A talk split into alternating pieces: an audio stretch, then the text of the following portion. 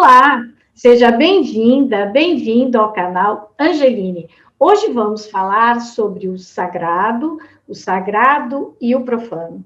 Quem conversa conosco é o professor Dr. Jorge Miklos. Ele é também o coordenador do curso de pós-graduação em comunicação da Unip. E antes de começar essa nossa conversa, que está muito interessante, eu te faço um convite. Se inscreva aqui no canal Angeline, compartilhe o vídeo com os seus amigos, com a sua família e colabore para disseminar cada vez mais a cultura do encontro e a cultura da paz.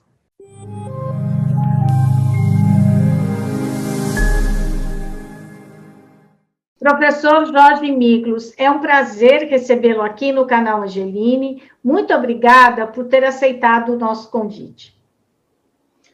Obrigado pelo convite, Cris. É um prazer, uma honra participar da, do seu canal, né, que tem feito entrevistas tão interessantes, com temas tão pertinentes e atuais, e que tem suscitado em nós bastante é, questionamentos em torno desse fenômeno que é o religioso, a religiosidade, o sagrado e as suas intersecções e também as suas bifurcações dentro no, no, no mundo contemporâneo. É um grande prazer e muito obrigado pelo convite. É uma honra participar do seu canal.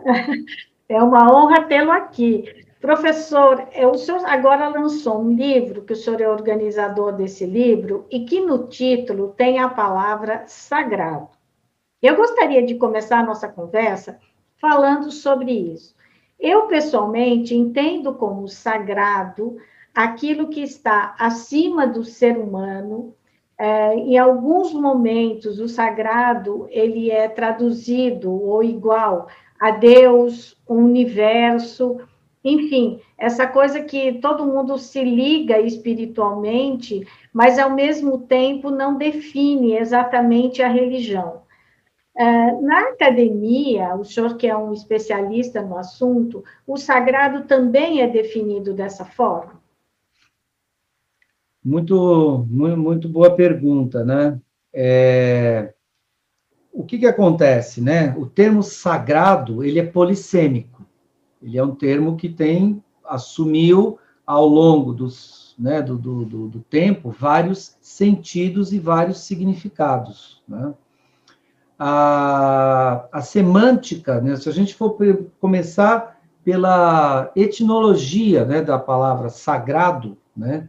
sagrado é aquilo que, ao mesmo tempo, te atrai e te é, distancia. Né? O sagrado é algo que a, exerce um fascínio, né? um fascínio no ser humano que faz com que ele se atraia, mas, ao mesmo tempo, ele também repele, ele também afasta.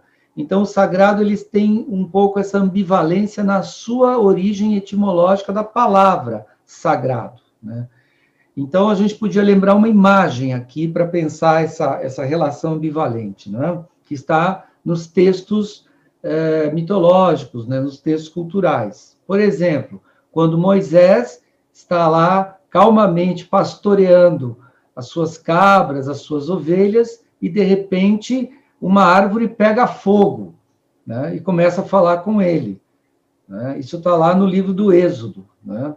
E aí essa, essa árvore começa a conversar com Moisés e fala: Moisés, né, tire as suas sandálias, você está em território, em, em solo sagrado. Né? Então, ao mesmo tempo que a árvore que pega fogo do nada é, atrai a atenção, chama a atenção, o fogo ele é tão quente que te repele, te afasta. Né? Então, uma imagem muito é, bacana para a gente começar a pensar o sagrado nessa instância. E foi a partir justamente desse exemplo, eu não usei esse exemplo aqui do nada, que um grande estudioso das religiões, chamado Mircea ou Mircea Eliade, né, escreveu um livro chamado O Sagrado e o Profano. Né?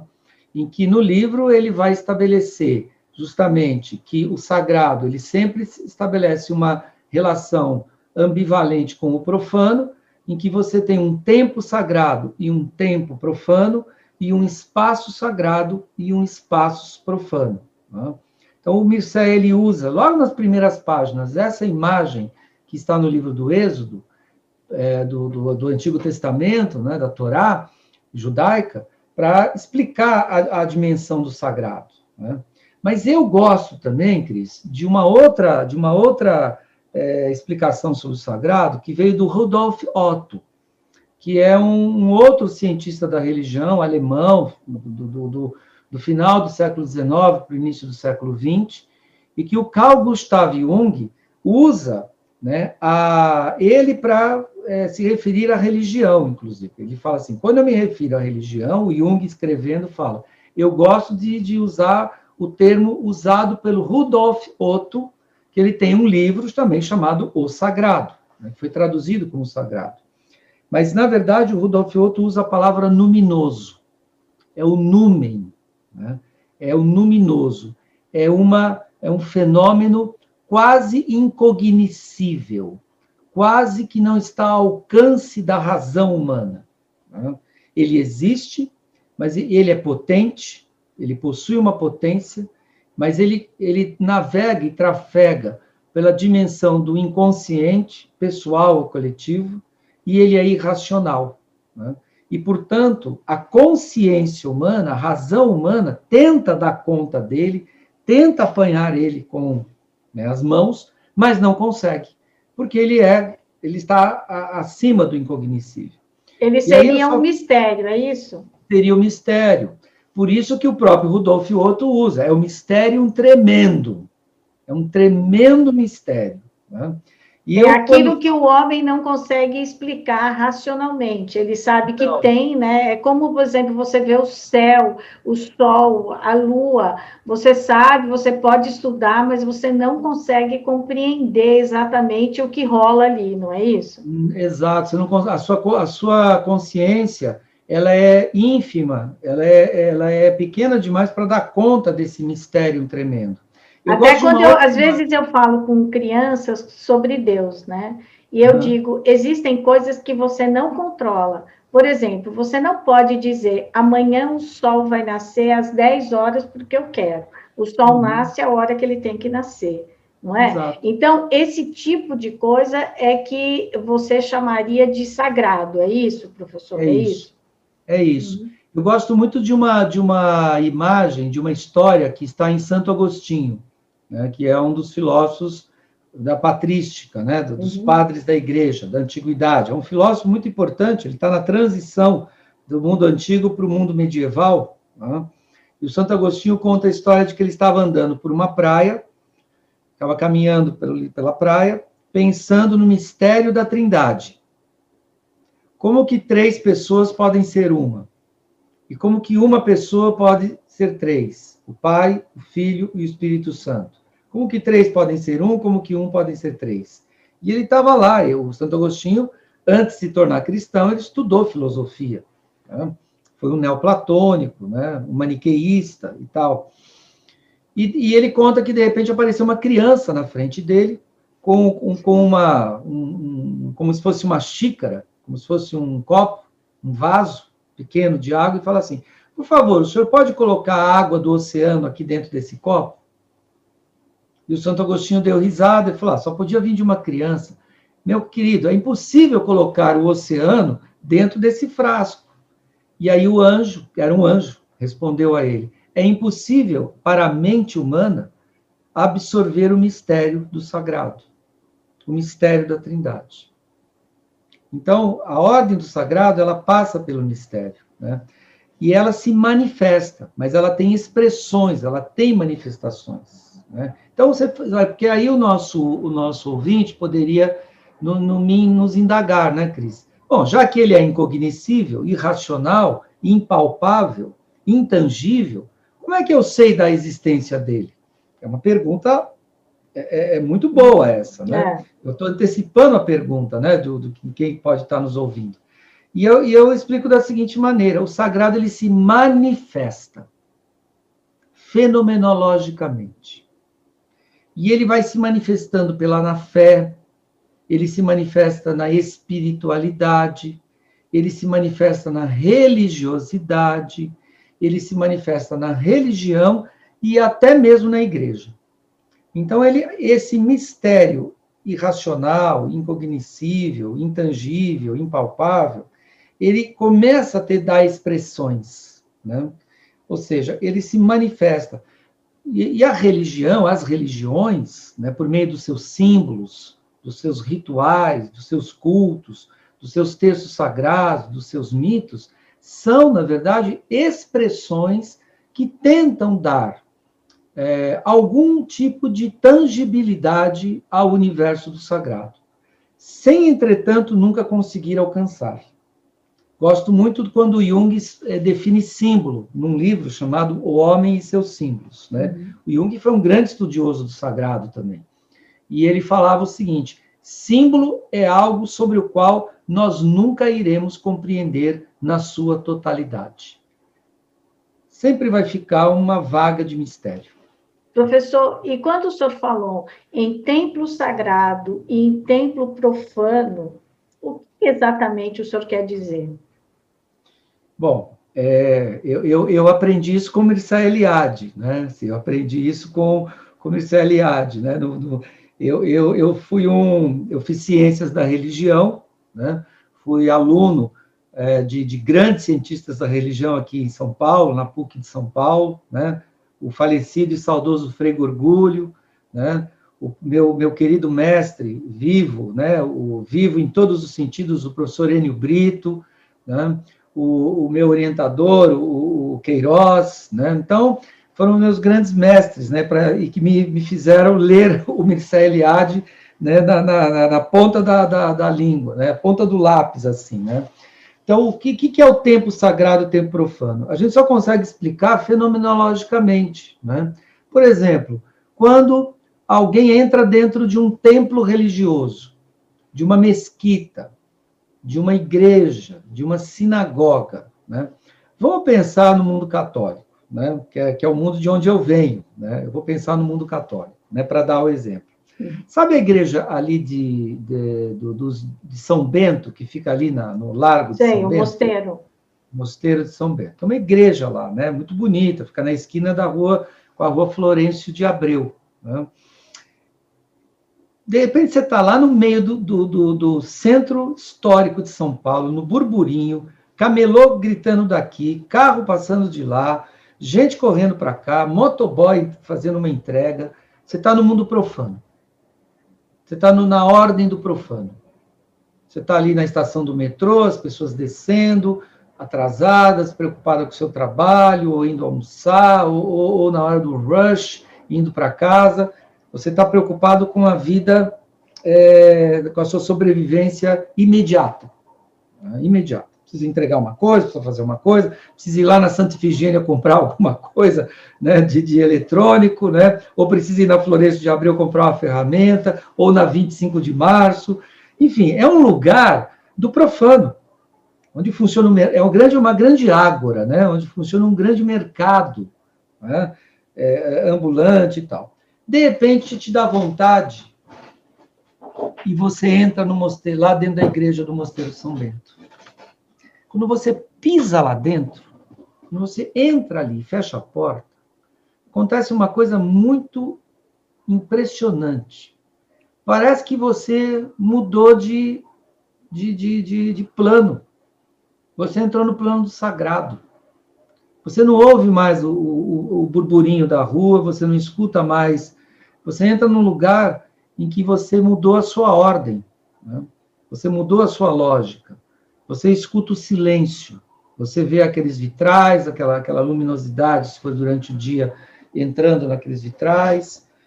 Dependendo do horário, você vai escutar um canto gregoriano, né, que os monges fazem. Que é, é super é, bonito, né? Lindo. Diariamente. Você, você se volta para si mesmo, você se volta para as coisas do sagrado.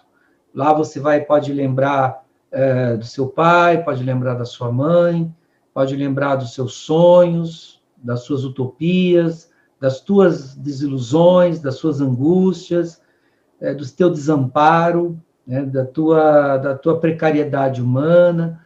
Dali você pode lembrar do livro do Eclesiastes, embaixo do sol, nuvem de nada, vento que passa. Ou seja, ali você está no espaço do sagrado. Né? Então, eu, eu costumo dizer que aquela porta que tem no Mosteiro São Bento, né? ou em qualquer templo, numa mesquita, numa sinagoga, até no, no, num terreiro de umbanda, de, de candomblé, na hora que você entrou ali, a sua fenomenologia se transforma. É um portal. Então, Mas o senhor, esse... quando falou, disse templo sagrado e templo profano. Sim, porque a temporalidade também muda, porque são as duas categorias, né, que é o tempo e o espaço da nossa consciência. Quem nos ensinou isso foi Immanuel Kant. Né? Uhum. Immanuel Kant, filósofo alemão, século XVIII, escreveu um livro chamado A Crítica da Razão Pura, e ele falava que a consciência é sempre a consciência para algo, é sempre a consciência para alguém. A consciência ela não existe por si mesma. A consciência é algo que está sempre projetada para fora do indivíduo. E o Kant falava: mas a consciência, ela tem duas categorias que são fundamentais: a categoria do tempo e a categoria do espaço. Você sempre, você pode, pode perceber que você sempre, quando está pensando em alguma coisa, você sempre precisa saber onde eu estou e que dia é hoje e quando é. Né? Então, o tempo sagrado e o tempo profano, e o tempo sagrado e o espaço sagrado e espaço profano, eles funcionam nessa categoria de consciência, né? Então, eu vou dar um outro exemplo. O que, que acontece na missa católica? Na missa católica. Ali é uma questão do tempo. Você está no espaço e no tempo. Quando está acontecendo a missa católica, o sacerdote, eu estou falando do mundo católico, viu, Cris, porque é, é, de onde eu vim, tá bom? Não, claro, claro. Uhum. De onde eu vim, quer dizer, mas eu reconheço que isso vai acontecer com os budistas, isso vai acontecer com os eh, com os judeus, vai acontecer com o pessoal do candomblé, com os irmãos umbandistas, com os irmãos candomblecistas. Isso vai acontecer com em todas as religiões, com os hinduístas e tal. Então, eu estou usando. Sempre espírita, em tudo. Né? Espírita, uhum. mas eu estou usando o exemplo católico porque é o lugar de onde certo. eu venho. Né? Uhum. Quando o sacerdote diz, quando faz a, aquele ritual, quando ele diz assim, agora, né, ele vai rememorar rememorar a última ceia. Ali nós estamos no tempo sagrado. Quando Jesus se reúne com seus apóstolos, com seus discípulos e faz a sua última ceia. Né? E ele diz, né?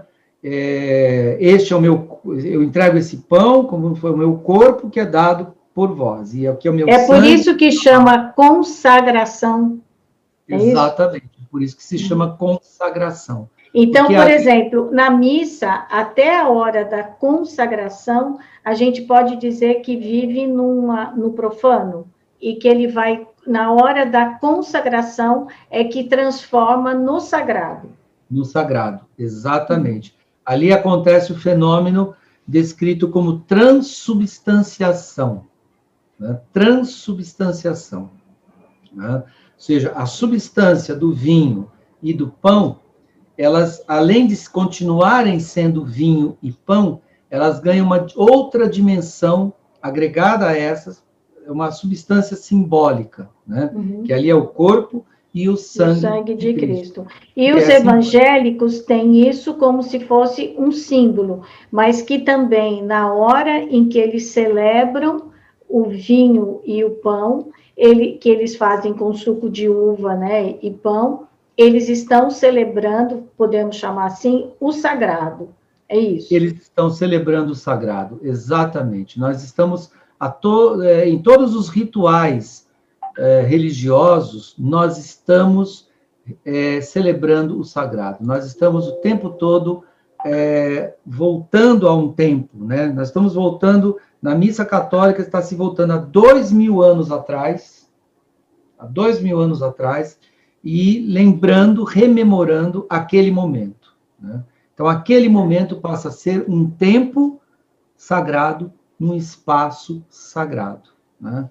Agora, e... professor, esse seu livro, o senhor coloca o sagrado e vários outros pontos, entre eles a ecologia. Né? Então, o senhor coloca também as coisas da natureza dentro do sagrado, é isso? É isso, exatamente.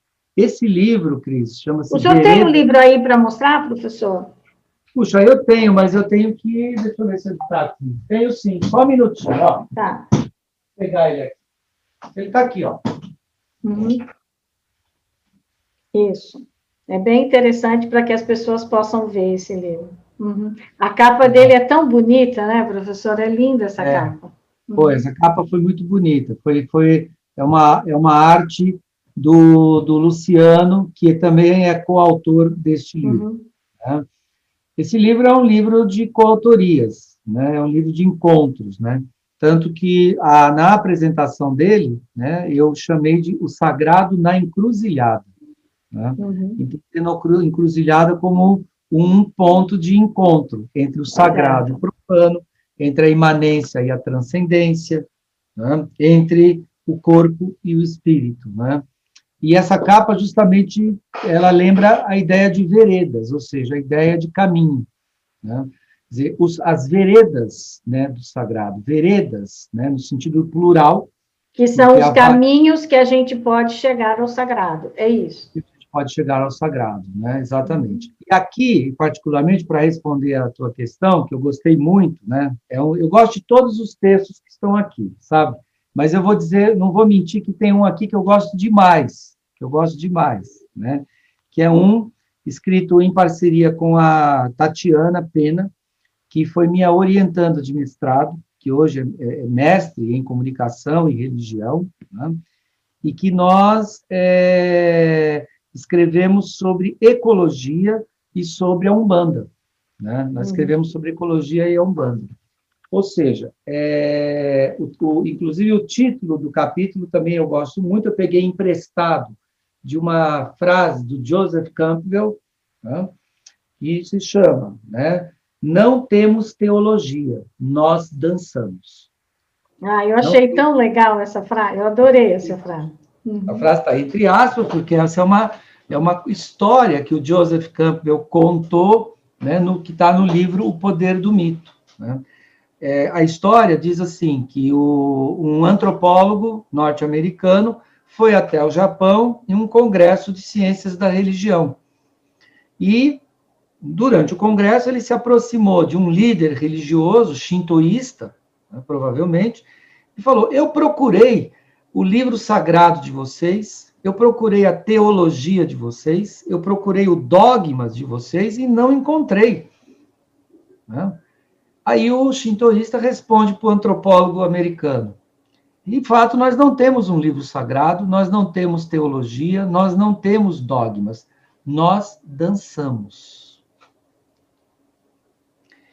E, na verdade, isso, isso bateu muito, calou muito fundo dentro de mim. Calou muito fundo dentro de mim. Né? Porque, de fato, a religião não precisa de teologia, não precisa de dogma, não precisa nem de livro sagrado. É assim. A religião, na verdade, ela precisa que o essencial dela seja sempre o presente, né? E Exato. não as regras, a moral da religião, Mas, né? Porque é... quando você dança também, é tão interessante, porque quando a pessoa dança, ela fica leve, né? Ela celebra a vida, seja no que for seja a música que for, quando você dança, você fica mais feliz. Né? É nesse sentido que é. deve ter dito essa palavra é dança, não é? Sentido, é? Nós dançamos, porque o sagrado está no corpo, está na natureza. Isso. E aí, respondendo a tua pergunta sobre ecologia, né? Uhum. Esse, esse texto, né? Ele é muito... Eu gosto demais dele, né? Porque o que, que acontece, Cris? Eu vou contar a história, né? vou dar um spoiler né, do texto uhum. para o pessoal entender. É, há, há, um tempo atrás, alguns anos atrás, alguns terreiros de candomblé começaram a sofrer ataques de grupos de milícias neopentecostais no Rio de Janeiro. Isso. Uhum. Então, milícias neopentecostais, grupos fundamentalistas, né, neopentecostais, nem todo neopentecostal é fundamentalista, que fique claro aqui, mas são grupos muito isolados, né, muito uh, específicos, de milicianos neopentecostais e fundamentalistas, né? eu sei que você já abordou esses temas no seu, uhum. nos seus programas, né? eles começaram a, a, invadir e a destruir, a atacar terreiros de candomblé no Rio de Janeiro. O que, que aconteceu? Depois que vários ataques foram feitos, então a Associação dos Candomblecistas do Rio pediu auxílio ao, ao, ao, ao governo do estado de São Paulo, do, do Rio de Janeiro, para que a polícia os protegesse, porque o Estado é laico. Se, então, por, pelo, justamente pelo Estado ser laico, está garantido o direito de todo e qualquer tipo de manifestação religiosa, independente de qual for. Né? Só que o governo do Estado do Rio de Janeiro se recusou, a Secretaria de Segurança se recusou, no primeiro momento, a atender essa ocorrência, essas ocorrências. Né? Por alguma razão que a gente não sabe exatamente qual é, a Secretaria de Segurança diz que se, omitiu, silenciou, não, não, não atuou, não respondeu. Né? O que, que a associação fez? Procurou o Ministério Público. E o Ministério Público, então, entrou com uma ação junto a, a, a, ao governo do Estado do Rio de Janeiro, exigindo que a Secretaria de Segurança Pública do Estado do Rio de Janeiro protegesse os terreiros de candomblé, porque eles estavam ah, sendo vítimas de ataques e de atentados, e isso ameaçava uh, o estatuto constitucional do Estado laico. O Ministério, isso foi parar num juiz de primeira instância, né, para julgar a ação. Né? E o juiz, ele negou a ação, ele negou o pedido do Ministério Público. Né? E o argumento do juiz é que me levou a escrever esse capítulo com a Tatiana Pedro. Qual foi o argumento do juiz? O argumento do juiz era o seguinte: o candomblé não é uma religião. É, é, ele, ele colocou isso na sentença. Escreveu isso na sentença. Candomblé não é uma religião. O pedido é improcedente. Sim, o governo tem que, que, que, o Estado tem que proteger as religiões, mas o candomblé não é uma religião. E por que, que o candomblé não é uma religião? Na, no entendimento do juiz. Porque o candomblé não tem um livro sagrado. Só é religião as religiões que tem livros sagrados, como, por exemplo, é, o, o judaísmo, o cristianismo e o islã. Agora, o senhor vê, professor, o que é o preconceito, né? Porque, independente de o centro de o candomblé ser ou não uma religião, ali vive gente, né? Ali as Sim. pessoas frequentam. Então, assim, se esse juiz fosse um juiz que julgasse pela lei de fato, ele não precisava proteger, né, exigir a proteção pela religião, mas pelo ser humano que frequenta esse local, né? Independente do que seja o local, não é? Exatamente. É o preconceito Exatamente. religioso que é impressionante. Né? É. Ali tem duas coisas, inclusive nós falamos isso no artigo. Essa, de, de, dessa frase, do, do, dessa sentença do juiz que negou, houve, só, só para só deixar os nossos espectadores mais aliviados, Houve recurso, a, a, a, o pedido foi, foi para a segunda instância e a segunda instância negou a, primeira decisão do, do, do, juiz de primeira instância.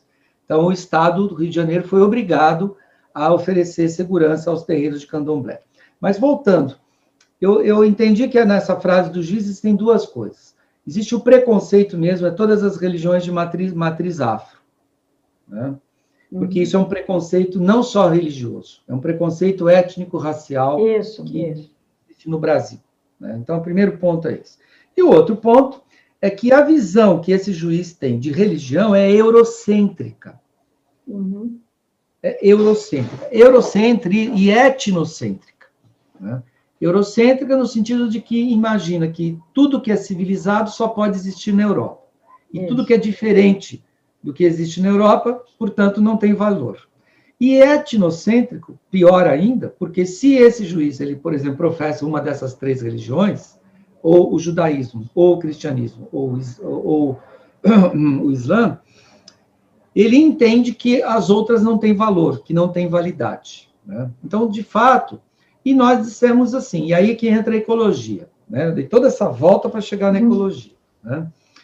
O professor da emérito da Universidade Federal do Rio de Janeiro, Muniz Sodré, numa entrevista que eu acabei assistindo, por sorte, né, num, num dos canais da TV pública, ele comentou esse caso e ele deu, fez, fez o seguinte comentário: esquece esse juiz que o primeiro livro sagrado da humanidade foi a natureza.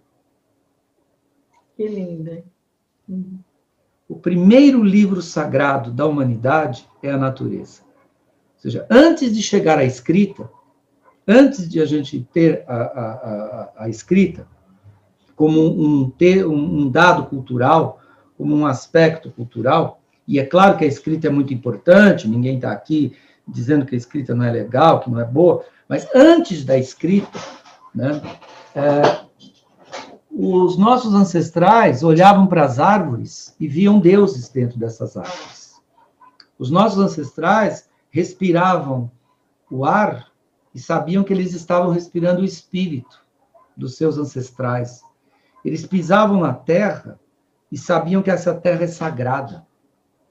Eles olhavam para os rios e viam que esses rios eles fluíam no movimento cosmológico do, da vida. O sagrado está na natureza. Quem disse isso, quem diz isso com outras palavras é o Papa Francisco, na uhum. sua encíclica maravilhosa, publicada em 2015, chamada Laudate Se. Né? A o nossa cuidado... casa comum. O que, é a casa comum? O oikos. O oikos é sagrado. A terra é mãe, a terra é Gaia, a terra é, é tudo que existe na terra. Né?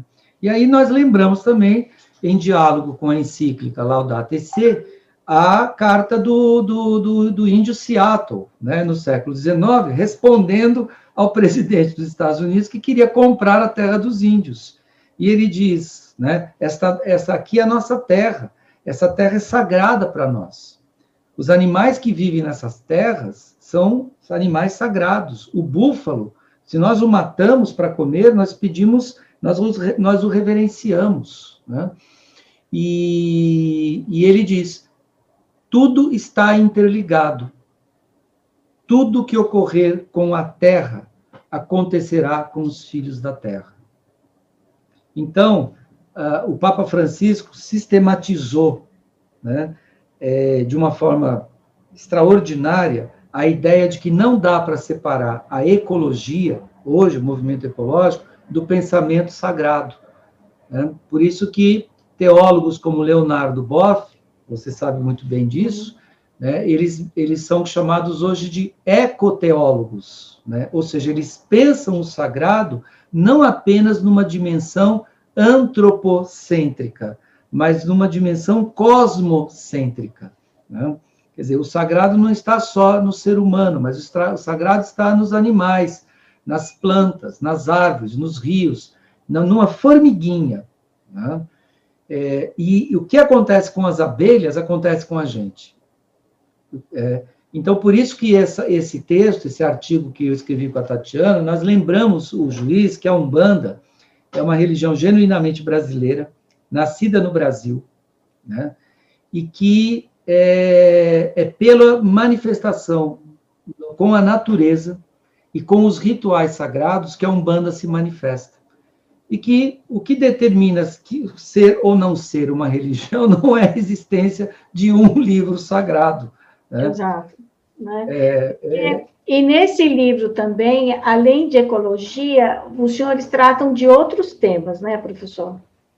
Sim, nós tratamos, é, em, muitos, em muitos artigos, nós tratamos de um fenômeno que ao qual eu tenho me debruçado com bastante é, intensidade durante bastante tempo, que é o fenômeno que nós chamamos de mediatização do campo religioso. E o que é isso? Mediatização do campo religioso é um tema muito forte hoje nas pesquisas da universidade. Né?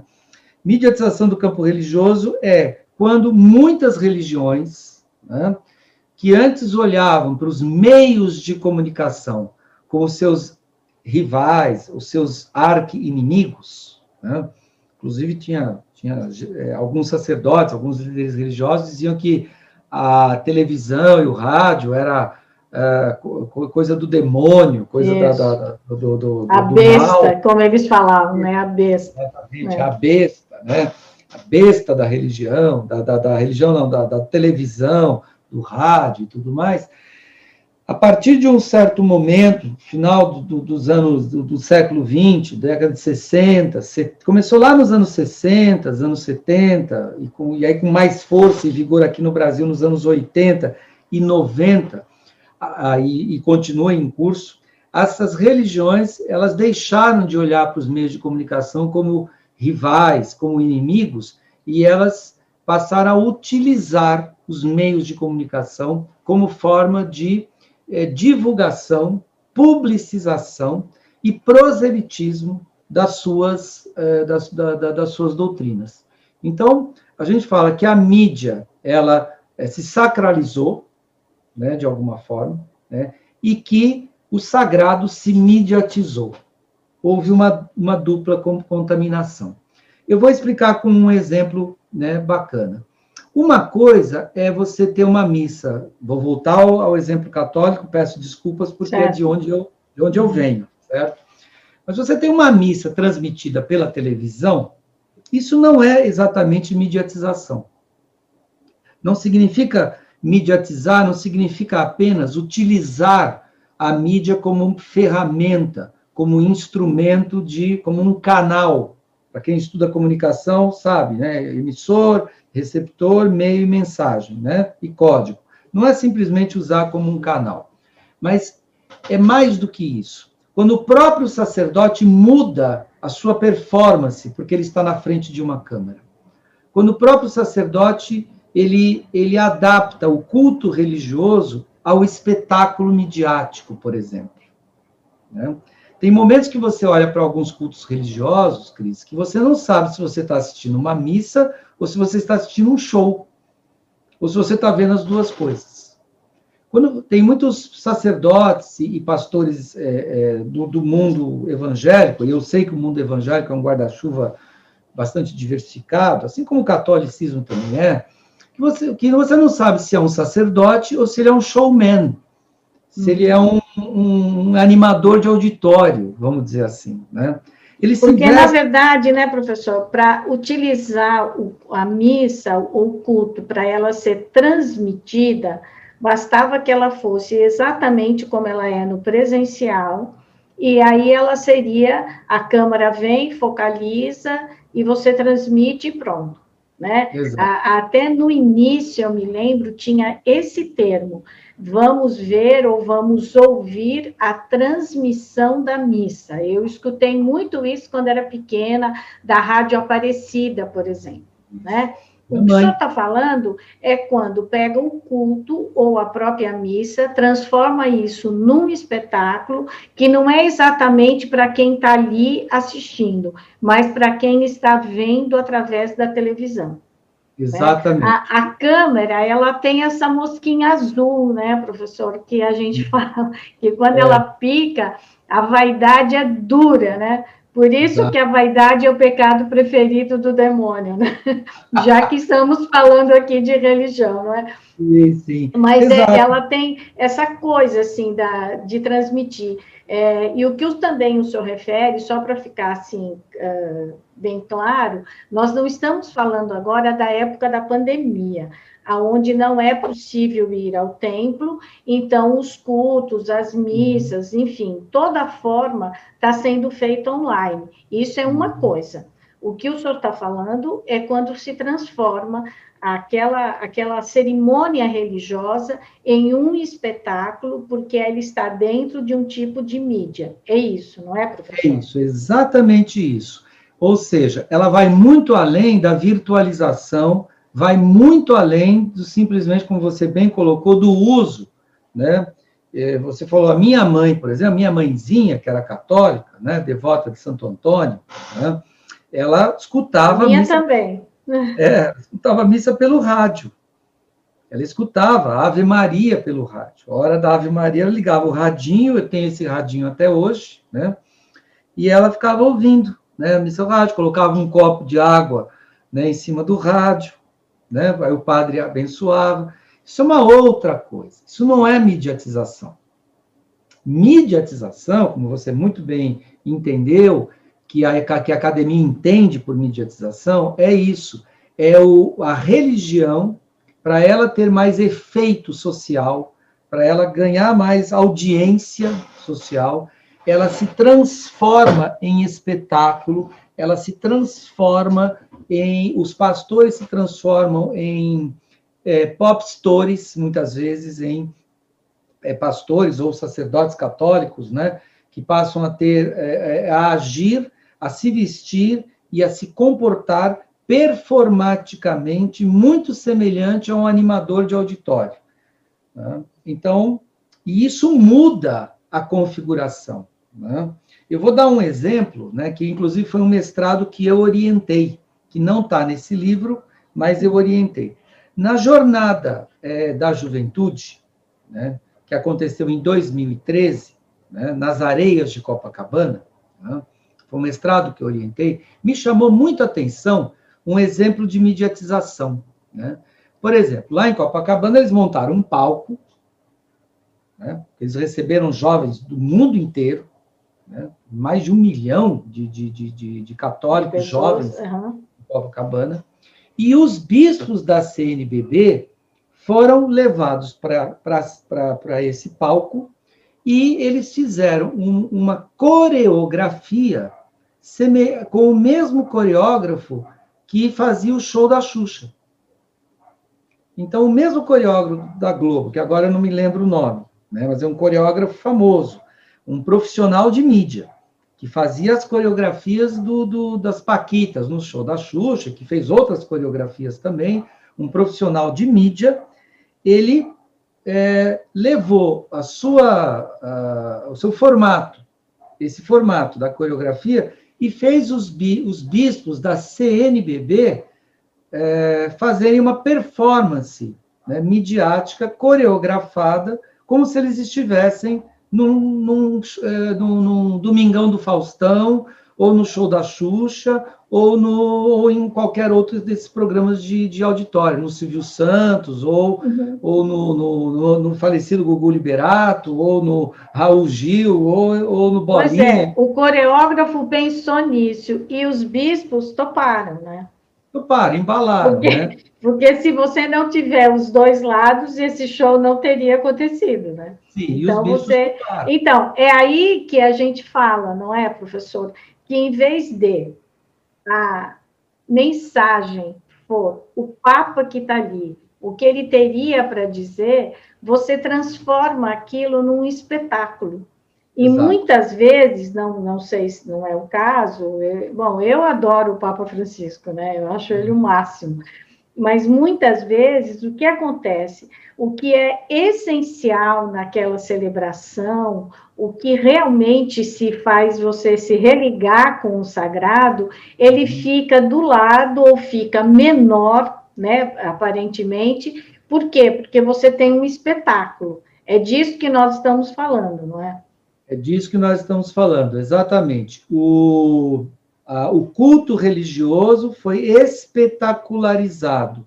E aí entra uma questão muito polêmica, muito polêmica, que, que, que é assim, na minha, no meu entendimento, que pesquiso isso desde 2005, né, no meu entendimento, voltando ao início da nossa conversa, quando o culto religioso ele é mediatizado, espetacularizado, ele esvazia a sua potência do sagrado.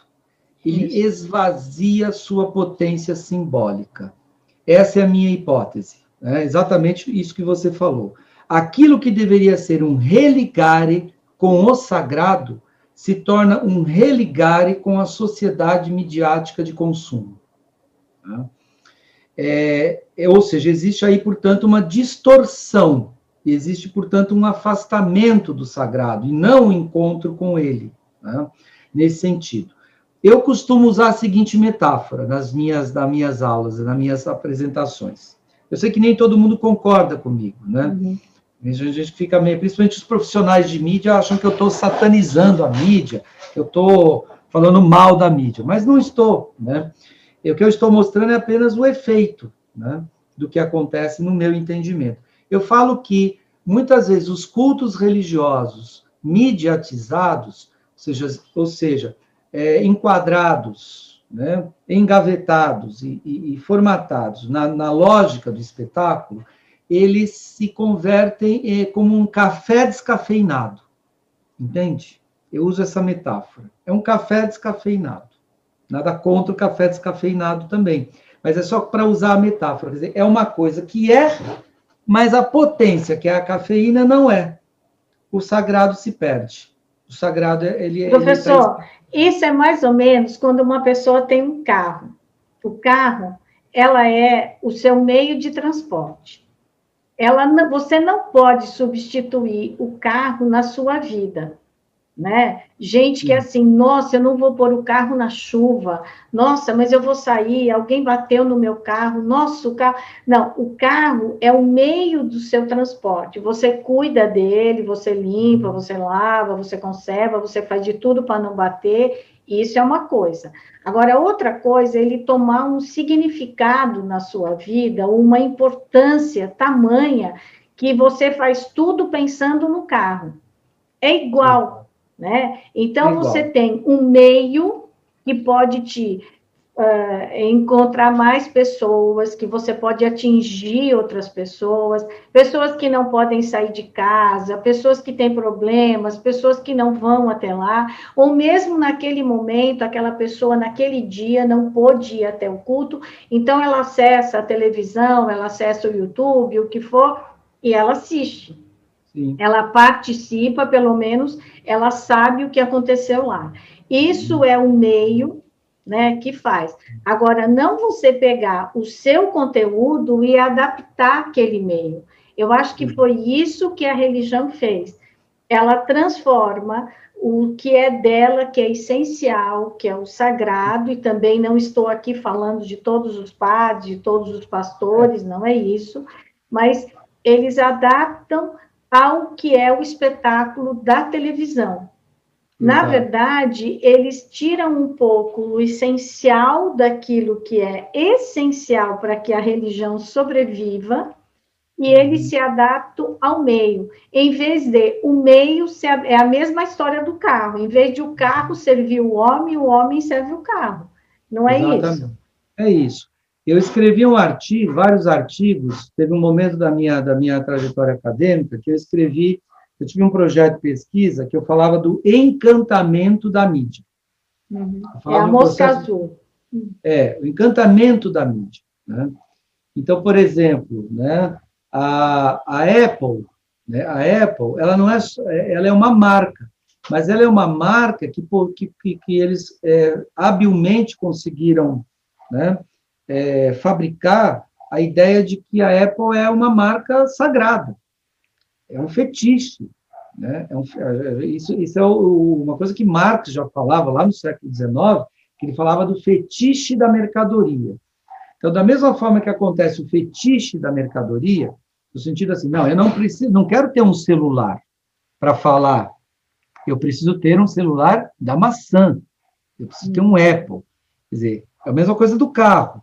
Né? Eu não, aquele carro, ele não é um meio de transporte.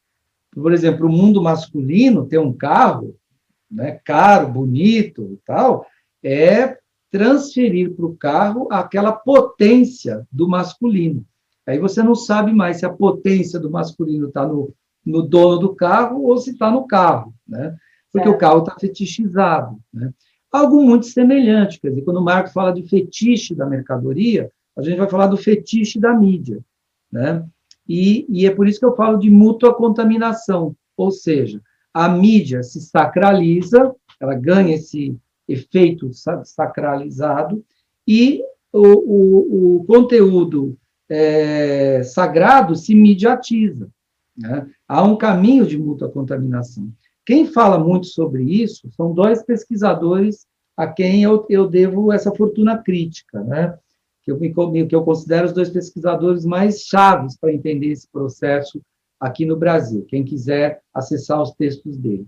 Um é uma mulher, é a Malena Contreira, uhum. né, que é, é, líder de pesquisa do, do grupo Mídia e Imaginário, né, que escreveu um artigo lá nos anos, no início dos anos 2000, falando justamente sobre essa mútua contaminação, né, entre a mídia e a religião. E um outro é um professor da Universidade Estadual de Londrina, que é o professor Dr. Alberto Klein, que escreveu um livro chamado Imagens do Culto, Imagens da Mídia. Né? Imagens de culto, imagens da mídia. Então, ele trabalha muito a semiótica da cultura dentro dessa perspectiva e mostra como que, é, por exemplo, igrejas é, neopentecostais, elas foram embaladas pelo midiático. Né? E isso e, e, é muito interessante, porque no final do livro dele, né, do Alberto Klein, ele pergunta: o sagrado ainda existe? Né? O sagrado ainda existe? É, Para pensar, né, professor? O sagrado ainda existe dentro desse formato? Uhum. O sagrado, e aí ele, ele termina com uma frase: bom, é, talvez o sagrado esteja passando por um processo de crise, né? mas ele quer sobreviver. Ele luta para sobreviver. Né? Então, mesmo diante desse processo é, frenético de mediatização, de mercantilização da, do, do, da religião, da religião ter se transformado em, em, em, mercadoria, Deus uma commodity e esse tipo de coisa, né? parece que o sagrado, Cris, ele quer sobreviver, ele encontra é, brechas de resistência. E onde que a gente encontra isso? nas ações do padre Júlio Lancelotti, né, que cuida das, das pessoas que estão em situação de rua de São Paulo. A gente encontra isso ainda nas resistentes comunidades eclesiais de base. Também tem muitos pastores que agora estão doando comida, saindo para a rua, né? Em todas as religiões você encontra gente boa, né? Enquanto o senhor falava isso, me pareceu assim, uma, veio uma imagem na minha cabeça. Sabe quando a gente vê uma, um lugar em ruína, um prédio em ruína, acabado, jogado, você olha assim, tem sempre uma plantinha tentando nascer das frestas, né? Então, o sagrado ele está ali, é como a, a ecologia. A, o cara arrebenta, mata, desmata, faz o diabo quatro, mas você olha, a plantinha está ali, firme, querendo nascer, querendo sobreviver. O sagrado me parece isso, não é? Nossa, foi uma coincidência muito feliz, Cris, porque eu, você sabe que a imagem do meu projeto de pesquisa, que era a ecologia da comunicação, uhum. eu saí fotografando é, essas plantinhas que brotam de dentro do asfalto. Pois é. Eu tenho na minha casa né? Na minha casa aconteceu isso, no muro da minha casa aconteceu isso. Muro de concreto, de cimento, de repente começou a nascer uma planta saindo do fundo da, da, da, do, do, muro. E uma planta vigorosa, uma planta bonita, né? que, se, se, se, que cresceu e se esparramou por, por todo o muro. Né? E eu falei, bom, o que, que aconteceu ali? Um passarinho deve ter passado por ali, deve ter jogado uma sementinha, essa sementinha encontrou, né, um, ao mesmo tempo, um ambiente inóspito, mas ao mesmo tempo ela encontrou é, oportunidades né, de água, de luz, e ela floresceu. É por então, isso eu... que a gente não pode desistir nunca, né? A gente não. precisa sempre tentar falar, semear, né? Porque tá. é como eu sempre digo aqui, o que, que a gente veio fazer nesse mundo? A gente tem que fazer dele um mundo melhor, não é? Exato. Bom, então eu Ai, vou, professor, eu... olha, te ouvir é uma delícia. Nossa, ah, eu ficaria aqui horas te ouvindo. Muito Mas eu gostaria de saber o que, que eu não perguntei que o senhor gostaria de dizer. A gente pode marcar outras entrevistas, porque né, o senhor tem muita coisa para nos contar. Mas para esse programa que a gente está falando sobre o sagrado, o que, que o senhor gostaria de dizer que eu não te perguntei?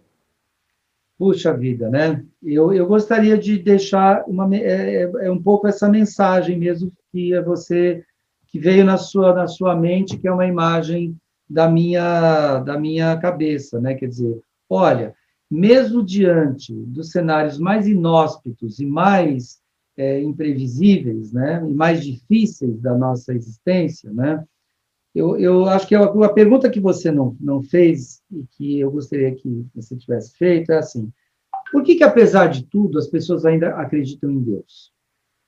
Né?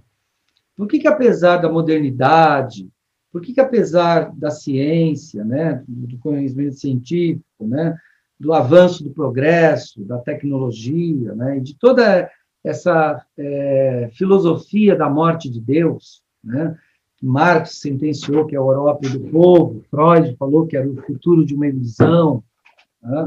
o Nietzsche chegou a, a, a, proclamar a morte de Deus, né? o Darwin, né? Quer dizer, por que, que apesar de tudo isso, né, o sagrado ainda quer viver? O sagrado existe. Né? Essa seria a pergunta, né, que, que me parece é, bem razoável no dia de, nos dias de hoje, bem pertinente. Por que a religião não desapareceu? né, conforme os profetas da morte de Deus sentenciaram. Né? Porque todas as condições estavam dadas, né? o iluminismo, a ideia do progresso e tal. Então, eu responderia o seguinte: o ser humano é um ser desamparado.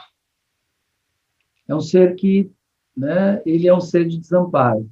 É um ser que está diante de uma angústia, né, do, do, do absurdo que é a existência. Né? Então, não é possível viver sem produzir sentido para a vida. Não é possível viver sem produzir sentido para a vida. Né? Então, é, as religiões nunca vão desaparecer. Elas nunca vão. Elas vão ter outras formas, outros formatos. Talvez Deus deixe de ser aquele velhinho de barbas longas, né? E passe a ser um cara mais descolado, mais assim, mais assado, tal.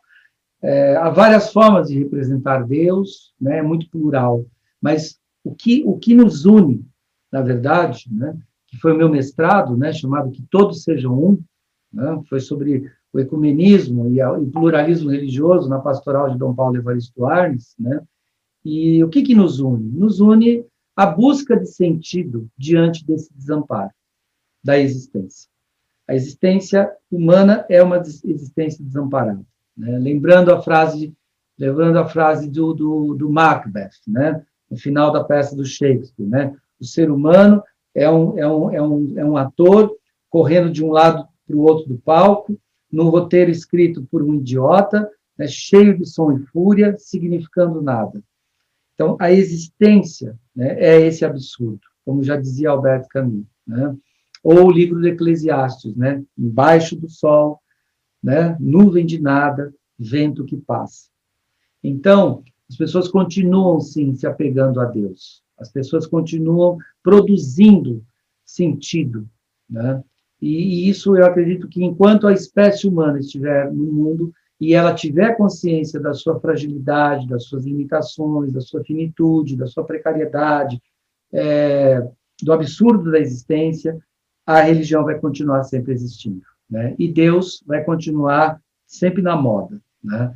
Essa, essa é uma, uma, uma, uma, uma, uma tese que eu, que eu acredito. Né? Essa é uma pergunta que você não fez e que eu gostaria de ter respondido e respondi desta maneira, né? A gente precisa continuar produzindo sentido. A, a vida precisa valer alguma coisa, precisa valer sentido, né? precisa ter sentido, né? E diante da, da, da, da, da Covid-19, mais ainda, né? Diante da Covid-19, isso ficou mais claro ainda. Né? Eu assisti um programa no Profissão Repórter que me deixou muito emocionado quando eu vi um pastor evangélico, não sei qual denominação, não sei, uma igreja pequenininha, né? Aquelas igrejas de, né, da periferia. Ele foi para frente do hospital, reuniu os parentes que estavam na calçada né, porque os, os familiares estavam internados, entubados em UTI, e ele não perguntou de que religião eles eram, se eles acreditavam ou não em Deus, em que Deus eles acreditavam, que se eles tinham ou não religião, mas ele juntou todo mundo ali, se ajoelhou na calçada e todo mundo fez uma oração. Isso é o poder da fé. É. Esse é um gesto, né, que é extremamente humano, humilde diante do sagrado, daquilo que, que não, nesse momento agora a gente não sabe a solução, não é? E que você diz, é, vamos nos unir para que a gente possa ser ajudado nesse momento. É, exatamente. É. é isso ali, para mim, ficou muito forte. Né? Ele não perguntou, ele fez como a parábola do bom samaritano, né? não perguntou se você é judeu, cristão, católico, que tipo de cristão você é, simplesmente tem uma consciência muito forte do desamparo diante da vida, que nós estamos desamparados, nós estamos diante de algo que nós não temos controle, que a ciência também está, não diria totalmente de mãos atadas, mas muitas vezes também desesperada. Você percebia isso no desespero dos médicos, tentando salvar as vidas e não conseguindo, e não sabendo o que fazer. Né? E aí ele se ele juntou aquela, aquelas pessoas né, aflitas e fez, fizeram uma oração em torno do hospital inteiro, ali no, extremo leste da zona leste de São Paulo. Eu falei, isso é, é para mim, a prova, a prova, a evidência, né? Eu, como sou cientista, preciso de evidências, né? De que o sagrado está mais vivo do que nunca. Porque também, né, professor, nessa hora o pastor disse, eu imagino, é, eu vou fazer aquilo que eu sei fazer. Qual que é a minha contribuição? É reunir as pessoas e pedir a Deus que nos ajude. Que né? nos ajude Porque exatamente. se cada um faz a sua parte, né, a nossa colheita ela vai ser grande, não é? Exato. Basta que a gente faça de acordo, pensando não só na gente, mas pensando no uhum. todo, pensando na comunidade. Não é? é. Eu acho que já que a gente vai terminar, para mim a frase que mais expressa isso que você acabou de dizer é uma frase que veio da África, de uma filosofia chamada Ubuntu, uhum. que diz assim: Eu sou, porque nós somos. Isso. Nossa, professor, que delícia ficar te ouvindo. Olha, o senhor vai voltar aqui no canal, porque o senhor tem tanta coisa para contar e a gente vai fazer, tá bom? Tá bom. Eu te então... agradeço muito o fato do senhor ter nos dado essa entrevista, principalmente o seu tempo, porque hoje o tempo é tudo na nossa vida, a gente precisa saber o que fazer para dar tempo de realmente fazer tudo que temos para fazer, né? Eu te agradeço muito e peço a você que está aqui nos ouvindo, nos assistindo, que se você considera esse conteúdo relevante, compartilhe com seus amigos, compartilhe com a sua família, porque lembre-se sempre disso o conhecimento é libertador. Você não precisa concordar, você não precisa adotar, mas é necessário conhecer para poder respeitar. Colabore sempre aqui com o propósito do canal Angeline. Vamos disseminar a cultura do encontro e a cultura da paz. Na próxima quinta-feira, um novo programa. Eu espero você. Muito obrigada, professor, muito obrigada mesmo. Que assim seja, Cris. Obrigado por esse, por esse projeto maravilhoso que você abraçou e que tem feito com tanta alegria e com tanta esperança. Muito obrigado. Muito obrigada.